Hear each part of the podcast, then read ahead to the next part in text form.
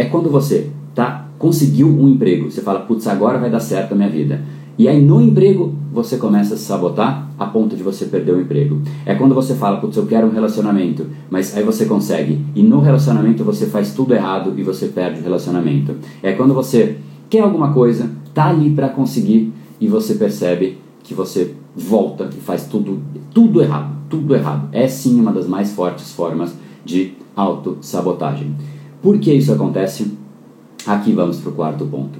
O cérebro, ele é como se fosse uma. É, é, tem uma, um processo que é tipo uma gravidade. Você volta aos seus padrões anteriores, você volta ao seu padrão natural. Então, por exemplo, se você é uma pessoa que tem baixa confiança, baixa autoconfiança, você tende a querer fazer as coisas, mas essa equação mental que eu falei, putz, pode não dar certo. Você vai fazer isso com muito mais frequência pode não dar certo. E você dá essa informação para o seu cérebro, poxa, pode não dar certo, e já mudou toda a equação. Então, esse padrão da autoconfiança é um padrão que vai te puxar de volta. Aí, a procrastinação vai te puxar de volta. Todos os padrões que você tem ao redor de você hoje vão te puxar de volta. Por isso que é muito difícil você fugir. Todos mesmo, tá? E assim, por que isso acontece? Porque a gente fica desconfortável quando a gente está fazendo algo diferente. Uma pessoa pobre, quando entra num lugar rico, ela se sente desconfortável. Ela deveria ficar feliz, certo? Poxa, estou entrando num lugar que está, nossa, super bonito, olha que harmônico, olha que comida gostosa. Mas não, ela se sente desconfortável.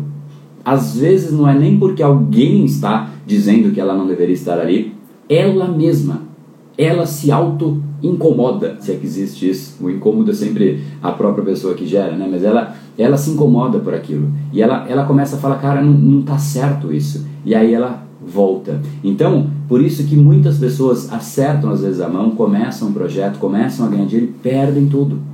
Perdem tudo. Quantas vezes a gente não viu uma pessoa que ganhou na Mega Sena, cara, ganhou milhões e perdeu tudo, cara. É bizarro. Como assim você perde milhões? E volta para nada, volta para dívida. Tipo, é, é, é, difícil entender isso, mas não é tanto, porque o cérebro volta. Então eu peguei o exemplo do dinheiro, mas, cara, vale para tudo. Pense em qualquer padrão que você tem. Se você nunca vai na academia, vai lá na academia para você ver como você vai se incomodar. E acorda no dia seguinte. Rapaz do céu, no dia seguinte você nunca foi na academia e vai na academia e pega pesado, no dia seguinte você não sai da cama. Você fala, nossa, passou um caminhão, não consigo me mexer, tô travado. Por quê? Porque quando a gente sai do nosso, do nosso padrão, automaticamente aquilo incomoda e existe uma gravidade que puxa a gente de volta. É a autossabotagem se materializando por um único motivo: fazer você voltar àquilo que você está habituado. Por isso que eu digo: não adianta nada ter desejos, ter sonhos, porque você não ascende para o patamar dos seus desejos você cai e assim despenca para o patamar dos seus padrões. Esse episódio é mais uma edição do Brain Power Drop, uma pequena cápsula de reflexão oferecida além dos episódios regulares. Para aprofundar no assunto de hoje baixar gratuitamente o seu e-book Reprograme Seu Cérebro, entre em reprogrameseucerebro.com.br/ebook.